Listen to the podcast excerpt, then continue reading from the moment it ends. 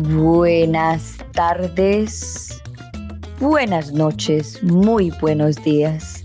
Esto es un saludo global para todas las personas del planeta, incluyendo a los aliens. Y bienvenidos a Unbreakable Life with Glory, donde hablamos de depresión, ansiedad, estrés postraumático, holísticamente, naturalmente para que te sientas mejor.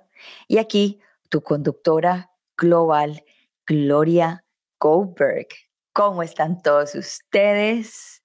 Aquí de nuevo con una misión, de nuevo con un horario eh, no habitual. Últimamente han sido horarios no habituales, ya que mis invitados han estado eh, por alrededor del mundo. Entonces hay veces que me tengo que ajustar eh, para, para ajustarlos a ellos, para que ellos estén en mi, en mi podcast. Entonces, nada, ha sido a las 9, ha sido a las 10, ha sido a las 12, ha sido a la 1, a las 3 de la tarde, a la hora que sea, porque la misión no tiene tiempo ni hora. Bueno, les cuento pues para las personas que apenas me están conociendo o las personas que apenas están entrando en mi canal o me están acompañando en mi camino y que ven que yo comparto mi vida en todas mis redes sociales. Les cuento que este podcast se creó hace tres años y medio largos, lleva para cuatro años. Em, una vez que estaba aburrida, eh, no encontraba sentido, yo decía, bueno, eh, ¿qué voy a hacer con la historia que yo tengo? Yo soy una sobreviviente de un secuestro. Estuve en cautiverio por 90 días en la oscuridad y es cuando tenía 25 años, ahora tengo 50, eso estamos hablando de hace 25 años, y me tomó casi 17 años poder hablar de este tema, poder compartirlo con ustedes y, enseñarles a ustedes lo que es, lo que se vive en una experiencia traumática y también pues mostrarle a ustedes de que sí se puede, de que las situaciones pasan en la vida por, por razones que, que el alma escoge y uno viene aquí a este mundo simplemente a, a contribuir, a, a, estar y pasar todas las, las, pruebas que nos ponen. Y para las personas que creen más en la, en la parte espiritual, yo siempre, yo cuando pude como decir, transformar esa, esa, experiencia, ese trauma, fue cuando me di cuenta que mi alma había escogido ese momento de secuestro, ese momento de isolación, donde aprendí muchísimas cosas y fue un momento de pura sabiduría y a, base de eso ha sido un camino lleno, lleno de, de transformación día tras día. En el día de hoy les traigo un tema que es muy importante. Yo digo que todos los temas son importantes, pero yo sé que este tema es súper, supremamente importante, ya que vamos a hablar de la autoexigencia. Y muchas veces la auto, la decimos y, nos sentimos así como, ay, es que yo eh, me exijo mucho, yo soy muy exigente y, y, nos creemos como que la gran cosa porque somos así. Y hay veces que no nos damos cuenta de que ser muy autoexigente también sufrimos mucho y también hacemos sufrir a los demás que están alrededor de nosotros. ¿Por qué? Porque cuando uno es autoexigente, y lo estoy diciendo desde el, desde el punto de experiencia mío, porque en algún momento también he sido muy autoexigente y quiero que las cosas salgan a mi, a mi modo, a mi forma, y, y me he dado, me he chocado muchas veces en la vida contra la pared por eso, porque yo pienso que tengo que, que pensaba, pienso no, que pensaba que tenía que tener el control de toda la situación porque sé que otra persona o otra persona no es capaz de hacer lo que hago yo. Entonces, ¿qué pasa con eso? Nos da, en el caso mío, me daba miedo delegar porque pensaba que la otra persona no era capaz de hacerlo y muchas veces quizá la otra persona lo puede hacer mejor que uno.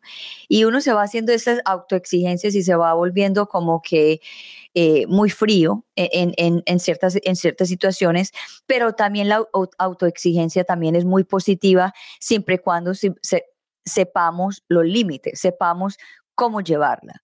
Porque la autoexigencia en el caso mío, lo voy a poner porque solamente puedo hablar por mí, yo todos los días me levanto temprano a hacer mi ejercicio. Eso es una autoexigencia que yo me hago. ¿Y por qué lo hago? Porque es el beneficio mío, el beneficio de la salud, el beneficio de muchas cosas. Entonces, por eso. Pero si simplemente me parara de la cama porque yo quiero ser exigente, porque yo quiero levantarme a esa hora, pero no tengo el por qué, me estoy autoexigiendo y estoy sufriendo.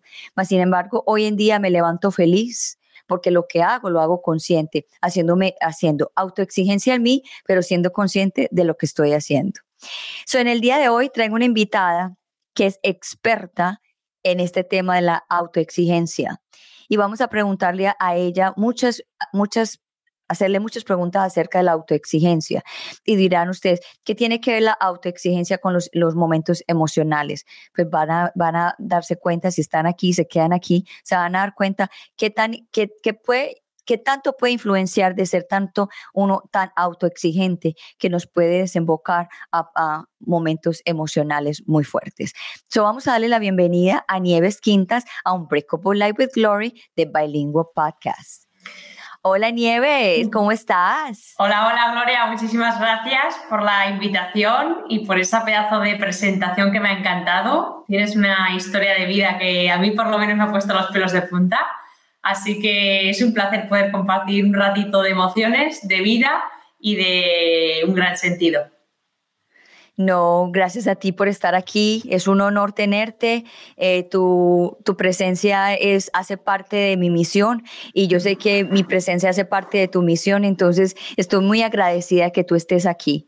Son Nieves, sabemos que vamos a empezar con un tema de la autoexigencia, pero antes de llegar a ese tema, ¿Quién es Nieves Quintas para las personas que no saben quién es Nieves Quintas? Buenísima pregunta. Pues eh, bueno, yo no me defino ni por mi nombre, ni por mi profesión, ni por mis éxitos, pero si tuviera que decir un poquito de, de dónde vengo, pues yo vengo de la alta competición deportiva.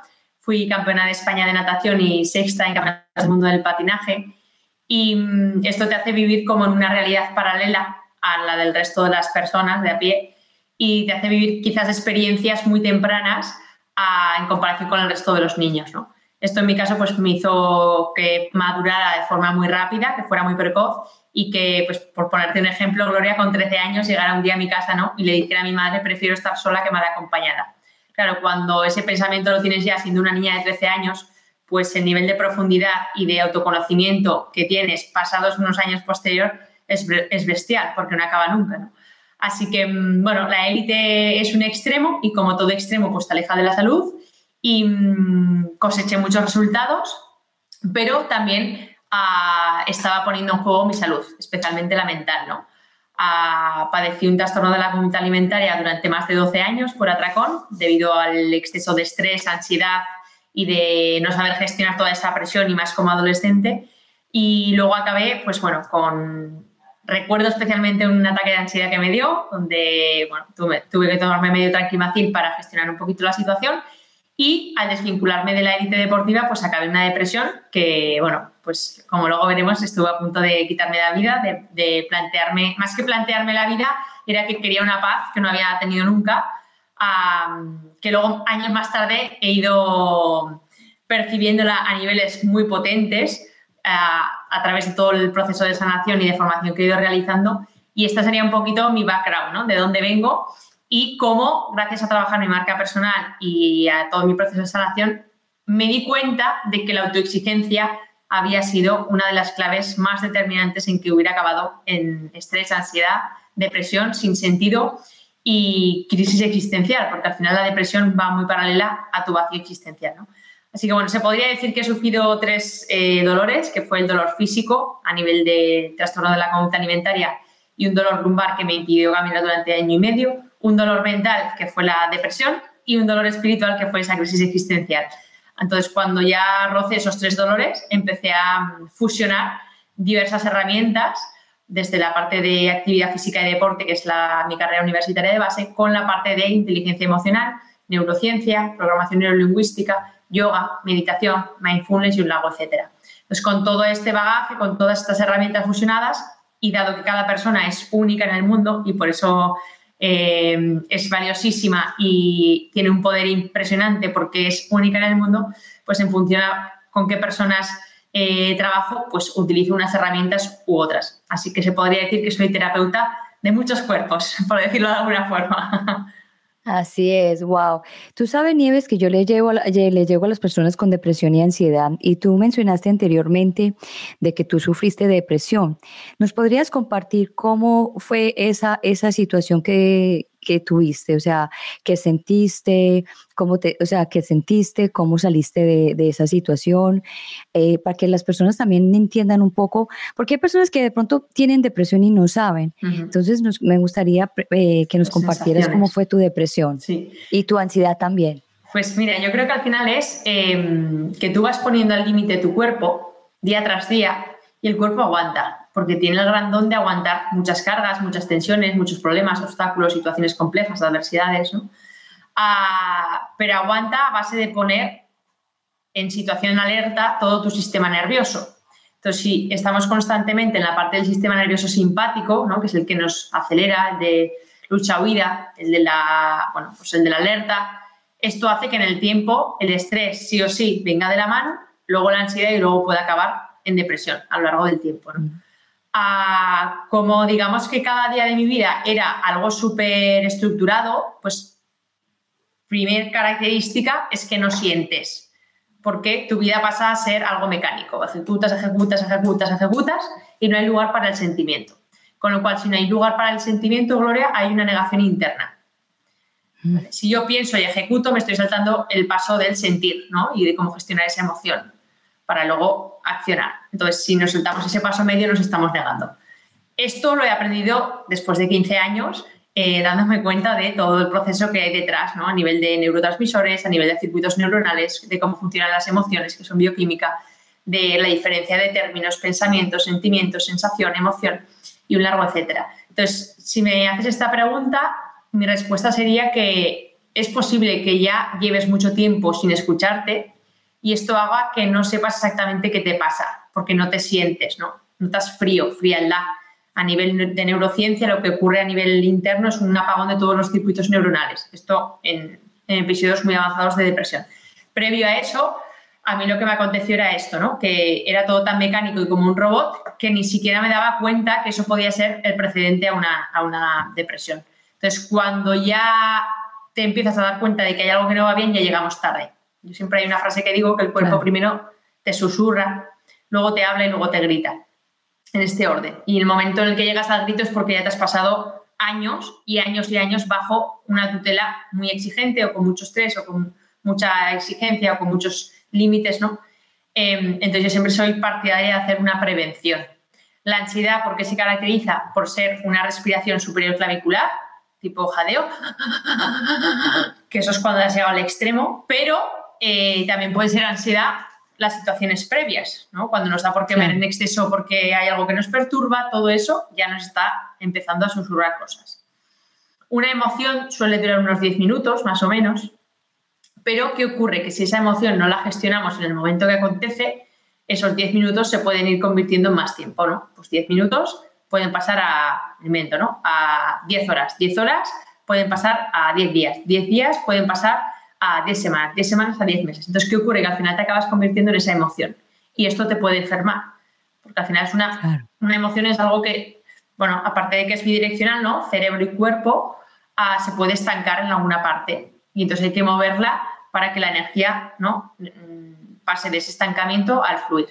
Entonces, pues por partes, una parte es el estrés, que sería el previo, luego está la ansiedad, que es cuando ya te has excedido demasiado, y la depresión sería cuando eh, ha sido una situación que has llevado durante tantos años a unos niveles tan potentes que el sistema nervioso, que es la base de nuestro organismo, una de las grandes bases, ha petado. Y que cuando aquello peta, tienes que pedir ayuda de forma muy rápida mm, y llegas tarde porque necesitas muchos profesionales a tu, a tu lado, mano a mano, que te ayuden a salir. Entonces, bueno, eso sería un poquito. Ok, so, so, ¿en qué momento, o sea, o sea, tú dijiste que, que, que vivías como un robot sin, sin, sin emociones y sentimientos. ¿En qué momento y en qué edad te diste cuenta que había un problema? eh, cuando, cuando ya estaba con la depresión, cuando ya tenía yo 23 añitos. Es decir, yo me desvinculé de la élite deportiva, ahí hay una falta de gestión de la identidad, porque un deportista de élite generalmente pone su identidad fuera en lo que consigue y no dentro. Entonces, claro, si ponemos nuestra valía en lo que conseguimos y no en lo que somos, ah, el sufrimiento está asegurado, ¿no? Porque nuestra valía está por el mero hecho de ser, no por lo que conseguimos o por lo que hacemos. Entonces, claro, recodificar todo eso que ha, ha estado estructurado desde un patrón durante muchos años es muy complejo. Por eso hay muchos deportistas de élite que se quitan la vida. Porque digamos que es un mapa del mundo que en programación neurolingüística es un concepto que atiende a cómo tú interpretas la realidad, ha llegado a un límite en el que ya no hay más mapa del mundo porque se ha acabado su etapa deportiva.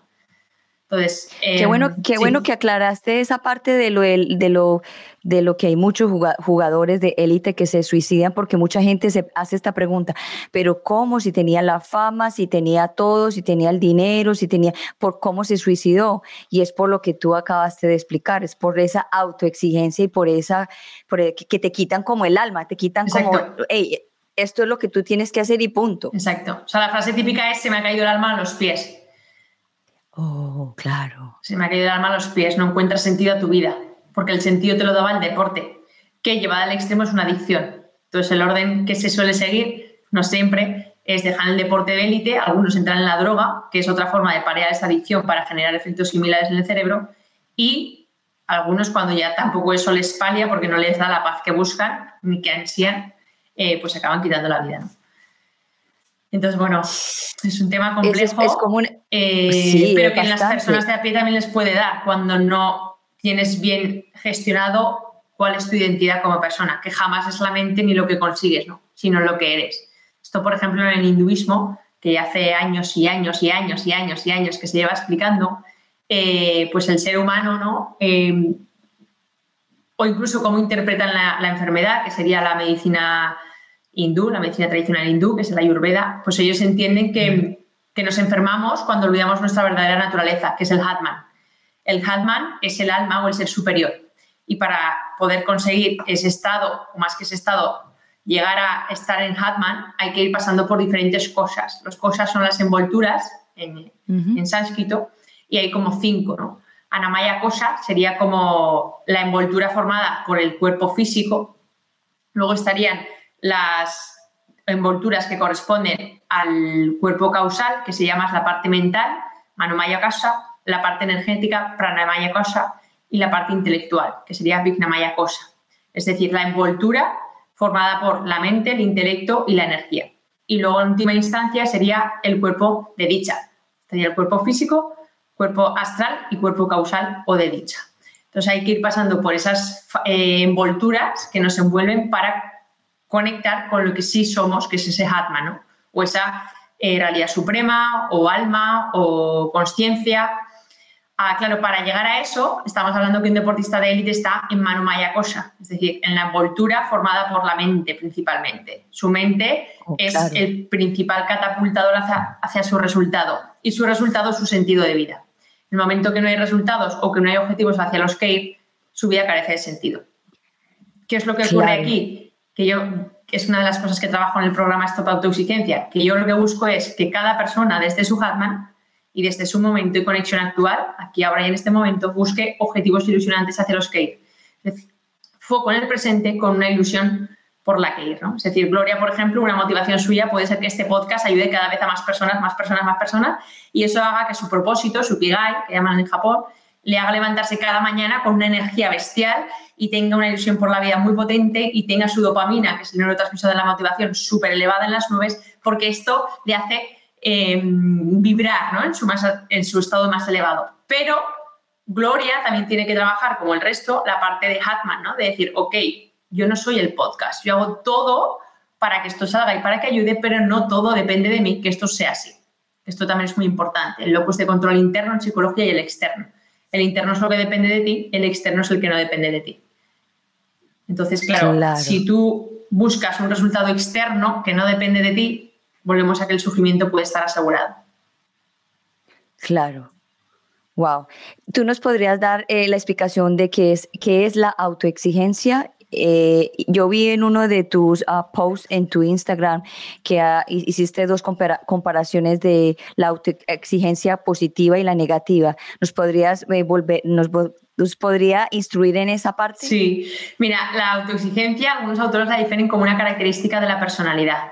Para mí la autoexigencia sana sería aquella que, mm, en la que tú sabes poner límites, sabes cerrar una tarea, por ejemplo, sin buscar la perfección, estás en una situación que sería eustrés, es decir, que es un estrés positivo porque te ayuda a sacar lo mejor de ti, es decir, en ese tiempo en el que parece un poquito de tensión, Gloria es capaz de sacar todas sus capacidades para en poco tiempo, por ejemplo, sacar una tarea que tiene que hacer, ¿no? Y luego incrementa su autoestima porque lo ha conseguido en poco tiempo, ha sido capaz de marcar límites, no ha sido obsesivo el comportamiento porque no ha buscado revisar, por ejemplo, si hay un fallo en el podcast 100 veces, me lo invento. Una autoexigencia negativa sería aquella en la que tú eres incapaz de delegar tareas generalmente porque piensas que eh, como tú no lo va a hacer nadie. Otra característica es la procrastinación porque la búsqueda de ese perfeccionismo hace que entres en parálisis por análisis. No disfrutas porque eh, es tan obsesivo ese, aquello que te dices, ese diálogo interno, que no disfrutas, con lo cual sufres el sufrimiento y la frustración está asegurada. Y lo que acontece aquí es que pueden llegar las personas a estar en burnout, que es el quemazón, ¿no? Y que incluso la situación sea más grande que ellos mismos, que sería el distrés en psicología, cuando la situación se, se apodera de ti. Sería un poquito la diferencia. ¿Y por qué eh, eh, empezaste a hablar de la autoexigencia? ¿Qué fue lo que dijiste, bueno, este es mi, este es mi misión, hablar de la autoexigencia? Pues mira, es muy curioso porque mm, em, a mí me gustan muchas facetas y muchos ámbitos, desde la salud, a la filosofía, a la psicología, a la espiritualidad, al crecimiento personal, largo etcétera. Y yo empecé ayudando a las personas a mejorar su salud a través de una, serie de herramientas que atendían a estos cuerpos que te he ido contando. Luego fue cobrando otra perspectiva el programa que yo ofrecía, donde ayudaba a las personas a eliminar el estrés, la tensión, la ansiedad a través de la respiración. Y finalmente, después de trabajar en mi marca personal, me di cuenta que todo lo que yo había vivido a nivel de sufrimiento, de eh, ir al límite, eh, de llegar a situaciones extremas, etcétera, era posible que fuera por una causa común que era la autoexigencia. Y que esta, arrastrada durante años y años de mi vida, me hubiera llevado pues, a pasar ansiedad, una depresión y estar a punto pues, eh, de buscar esa paz eh, quitándome el cuerpo físico aquí, ¿no? Entonces yo creo que fue un trabajo de autoanálisis, de autoobservación y autoconocimiento donde me di cuenta que esta palabra como tal me había hecho mucho mal y que está haciendo mucho mal a las personas. Claro, es que eh, te entrenaron para esa palabra, porque estabas en un ambiente de puro autoexigencia. Y, y, como tú dijiste claramente, eso no lo viste, no lo viste antes, sino después cuando ya revisaste toda tu vida y dijiste, wow, es que yo me la he pasado toda la vida en autoexigencia y no tenía ese descanso de, de, de, ser, de, ok, yo no, yo no quiero levantarme hoy, o no quiero nadar hoy, o no quiero hacer nada de lo que, me están diciendo, más sin embargo, tú te tenías que hacerlo sí o sí. Es como entrar en una rueda en la que no te das cuenta, ¿no? Una rueda del hámster que le llaman también a nivel laboral. De repente hay personas que llegan a los 40 y le da su primera crisis existencial. ¿Por qué? Porque se dan cuenta que es como su primer paro, ¿no? Que han estado metidos como en una rueda donde no se han cuestionado nada y donde quizás ya tienen hijos, tienen mujer, tienen ya una familia y de repente se dan cuenta que en el trabajo en el que están quizás han llegado porque sus padres le dijeron que tenían que hacer abogacía, ¿no? son abogados y de repente su pasión me alimento. Es la osteopatía. Entonces están en un trabajo que llevan ahí 25 mm, años y son infelices porque no se han cuestionado muchas cosas. Entonces ahí entras como en la, rueda del hámster, ¿no? Quiero salir pero no puedo, no puedo porque necesito una seguridad económica porque tengo hijos y familia, pero estoy mal a nivel de salud mental, entro en depresión, tengo que pedir una baja laboral, me enfermo, bueno, es la, la rueda, la rueda, bueno, la rueda del despertar y la rueda del sufrimiento al mismo tiempo, ¿no? La rueda que te hace es que yo creo que tiene que aparecer una para aparecer la otra. Exacto. Sí, sí. La, la polaridad, porque, o sea, listo, ok, como muchas veces las personas nos preguntan, no se pregunta o se preguntan, ¿cuál es la misión? Y yo siempre les digo, la misión es donde más usted ha sufrido. Sí, está claro. En mi caso yo también lo siento así. Mi mayor aprendizaje ha sido los momentos de mayor bajón. Y te dan un aprendizaje de por vida. De por vida es que ante las adversidades que te van a ir aconteciendo a lo largo de tu día, tienes ya un maletín de herramientas tan potente y tan integrado que no te afectan. Es decir, tú lo ves ya desde una perspectiva neutra. Ah, claro, mm, esto conlleva un entrenamiento diario. diario. Hay una frase que siempre digo que es que hay que estar preparado cuando no es necesario para que cuando sea necesario estés preparado. Es decir, si tú tratas de gestionar la ansiedad cuando tienes ansiedad, ahí no estás preparado para gestionarla, porque no has hecho tu trabajo previo de respiración, meditación, entrenamiento, dieta, descanso. Ahí no llegas, ahí tienes que pedir ayuda. Esto es una parte muy importante, pedir ayuda. Exacto. Y también yo en las personas que, por ejemplo, se, se, fijan en que empiezan, por ejemplo, tienen un poquito de sobrepeso y empiezan que tienen que bajar ese peso como sí, como que sí, sí o sí, y empiezan a hacer este ejercicio, este ejercicio diario, diario, diario, pensando que van a llegar a ese, a ese, a eso que tanto quieren y lo que están haciendo es están destruyendo ellos mismos porque no le están dando espacio al cuerpo para, para respirar y, darse cuenta. Entonces eso es una especie también de autoexigencia cuando nos vamos como a los extremos a conseguir las cosas que, que toman su tiempo normalmente, pero que personas que quieren decir, no, yo quiero hacer esto en, en, dos, en dos meses cuando no es posible. Exacto. De hecho, es que la autoexigencia se aplica a muchos campos. El más común es el fitness, donde más se ve, con este ejemplo que pones, y yo, por ejemplo, cuando me piden entrenamientos o dietas, no les hago pesar nada, ah, porque a mí me interesa que ellos sean capaces de llegar a una alimentación intuitiva. Una alimentación intuitiva es aquella que tu propia energía ya sabe lo que debe tomar porque está integrando que aquella alimentación le va a generar unos efectos u otros, a nivel físico, a nivel de tejidos, a nivel fisiológico. Ah, yo, por ejemplo, les hablo mucho de la alimentación ayurvédica, que volvemos otro, poquito más a la parte del hinduismo, ¿no? Eh, donde te hablan de alimentos sádvicos, que son como alimentos equilibrados, con armonía, eh, con pureza, eh, como podrían ser las verduras, ¿no? Alimentos rajásicos, que son aquellos que nos llevan hacia la acción, como podrían ser estimulantes, cafeína, teína, mm, chocolate, todo aquello que te activa, pero que tiene su contraopuesto, que es el que puede llevarte a un estado tamásico. Los alimentos tamásicos son aquellos que te llevan como a la desmotivación, la apatía, la angustia, la falta de energía. Entonces, cuando tú comprendes, Gloria, que aquello que tú ingieres repercute directamente en tu salud a todos los sistemas, físico, mental, espiritual, fisiológico, empiezas a comprender que lo que tú te metes en la boca al final es una decisión personal. Entonces, cómo te sientas después, previamente ya lo has decidido, en gran medida. Ok, so, ¿cuál sería los eh, me, creaste una curiosidad, ¿cuál, ¿cuáles son los alimentos que quitan la energía, por ejemplo? Elementos que, eh, alimentos que quitan la energía. Eh, pues, por ejemplo, todos los procesados. Mm, ok. Mira, hay una regla muy básica que es cuando tú compras un alimento en el mercado, a poder ser, no en el supermercado, si lleva más de cinco ingredientes, muy natural no es. Claro. Es decir, tú cuando compras una naranja pone naranja, ¿no? Ahora, cuando compras un procesado, empieza estimulante, 231, eh, con eh, este otro, que es el que le conserva el sabor, con este otro y de repente tienes como 25 ingredientes para un alimento, muy sano no es. Eso es como truco. Si tiene más de 5 ingredientes el alimento, mm, es un comestible, que digo yo, sirve para comer, pero no para alimentar el cuerpo.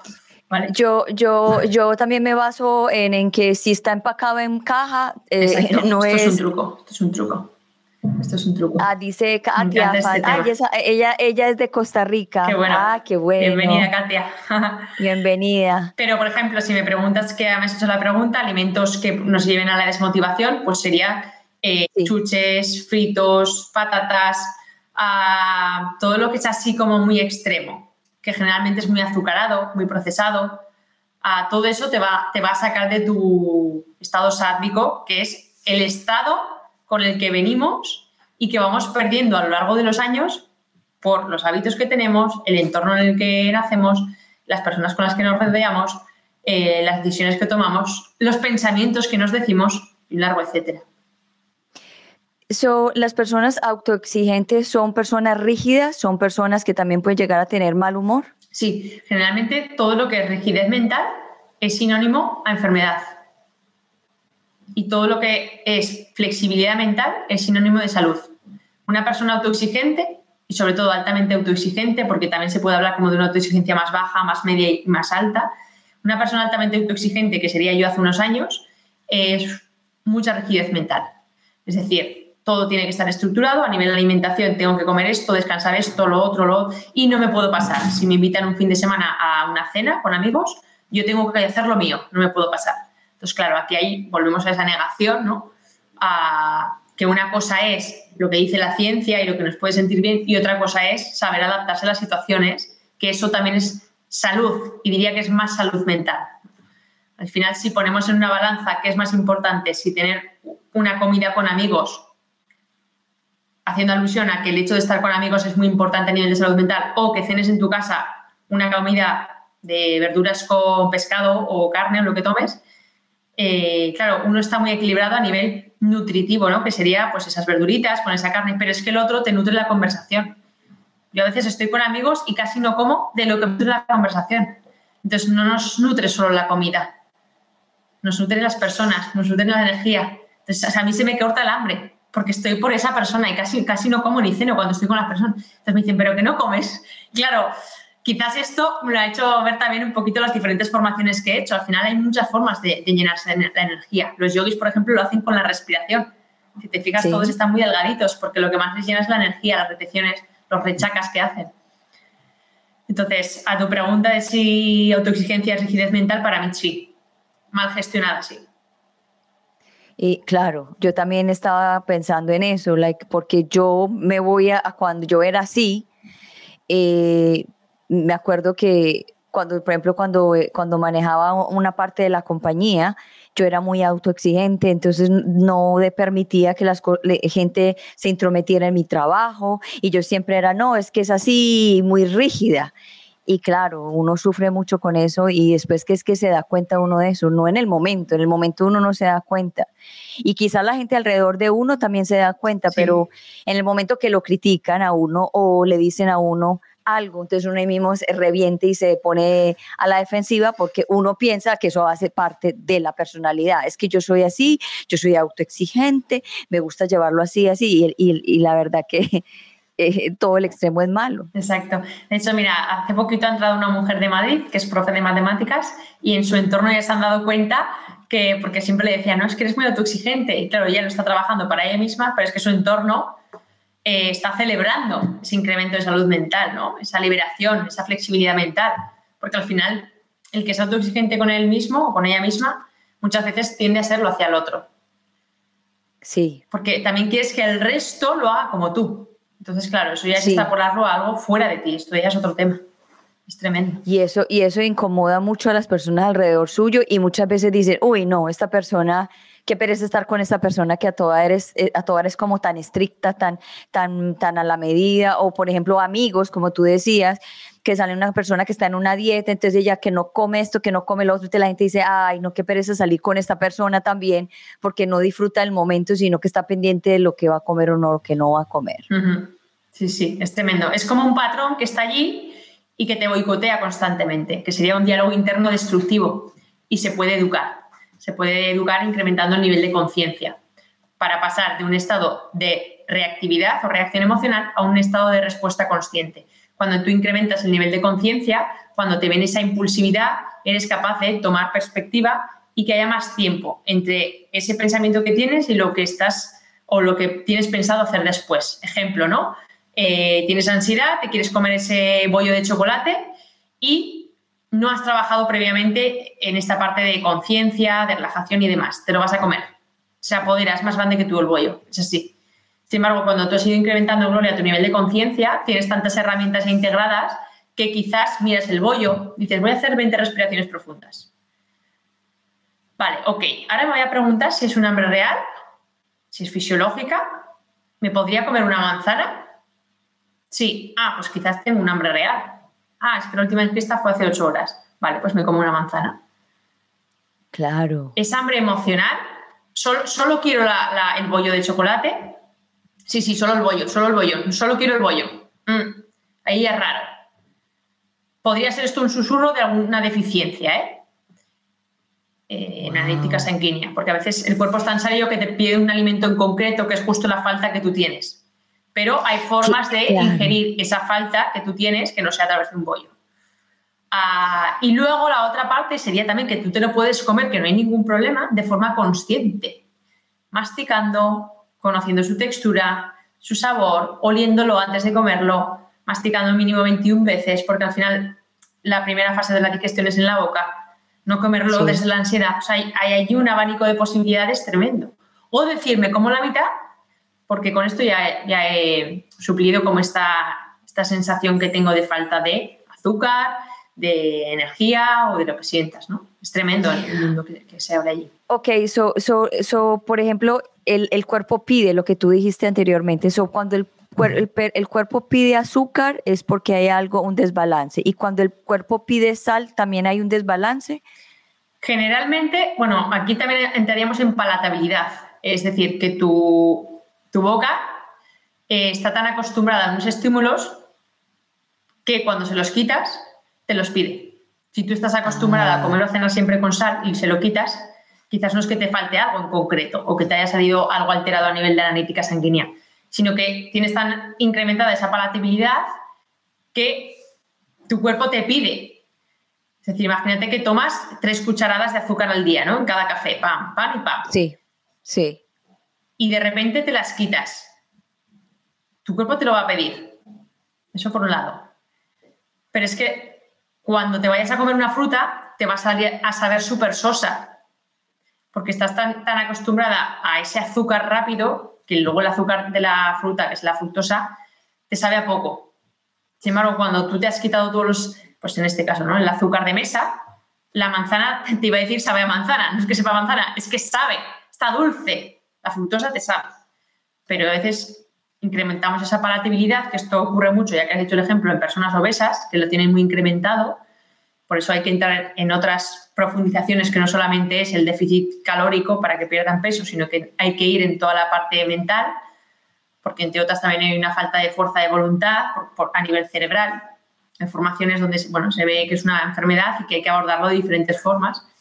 Entonces, em, no siempre, no siempre, porque depende también de tus hábitos previos. Claro, wow. So, bueno, estamos llegando casi que al final. Cuéntale a todas las personas que nos están escuchando en el día de hoy y nos están viendo, eh, ¿qué hace, qué, ¿cuál es tu, eh, tu marca personal? ¿Qué hace tu marca personal y cómo ayuda a las personas?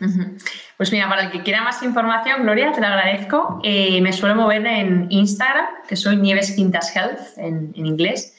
Ah, fundé un programa donde ayuda a las personas a poner fin a su autoexigencia para que disfruten y vivan en paz en tres meses, dado que al venir de la élite deportiva, pues yo he sido la primera que ha pasado por niveles muy altos de autoexigencia y eso me llevó a plantearme mi propia vida. ¿no?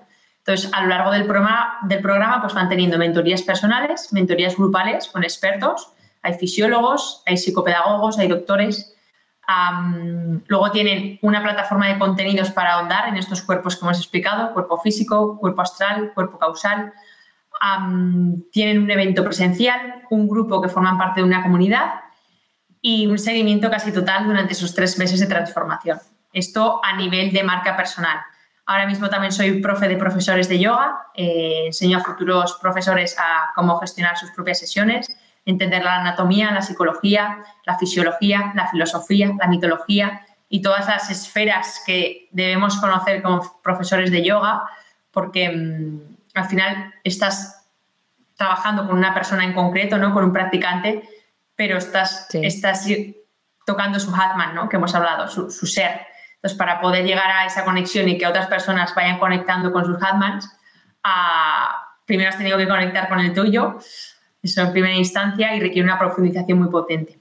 Luego, al final, me defino como terapeuta, entonces, pues ahora mismo en Barcelona también estoy haciendo trabajos de terapia manual, donde, bueno, empezamos por el cuerpo físico, pero vamos liberando el cuerpo mental y en función de lo que me piden, pues eh, voy haciendo también charlas, conferencias, depende si me contratan para, depende qué eventos. El otro día me escribió una chica por Instagram ¿no? que estaba interesada en si podía hacer una conferencia de hábitos y productividad Los hábitos, soy una fanática de los hábitos porque conozco un poquito cómo se crean y cómo modificarlos y por qué nos cuesta tanto. Entonces, bueno, pues se podría decir que soy terapeuta de, de diversos ámbitos y que en función a, la demanda o lo que me piden, pues me suelo adaptar a la necesidad de la persona, porque al final es la persona la que te viene a enseñar lo que tú tienes que hacer y no la que tú te pones la etiqueta explicando lo que haces, ¿no? Como hemos empezado. Al final no somos ni nuestro nombre, ni nuestros apellidos, ni nuestra profesión, ni lo que hacemos. Entonces, bueno, eso sería un poquito lo que mi parte mental pretende hacer, pero luego la vida, la, la vida manda. Tú vas hacia una dirección y la vida te viene a decir para dónde tienes que ir. Sería un poquito. Así es. Wow, gracias por toda tu información en el día de hoy, fue muy valiosa. Pero antes de irnos, yo siempre hago una pregunta sorpresa a todos mis invitados. ya verás. que es, ¿nos podrías regalar un mensaje para el día de hoy a las personas que están pensando en quitarse la vida?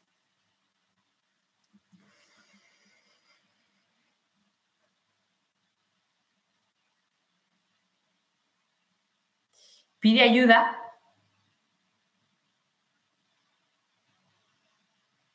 porque hay mucha vida por descubrir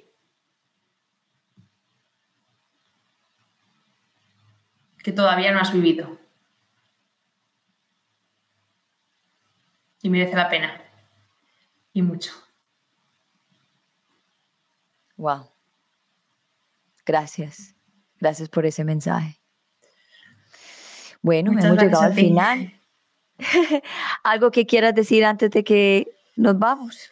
Bueno, que estoy abierta a cualquiera que tenga dudas o alguna situación que quiera comentarme o si no ha quedado claro algún concepto que me puedan escribir por redes sociales, si lo sienten, o por YouTube.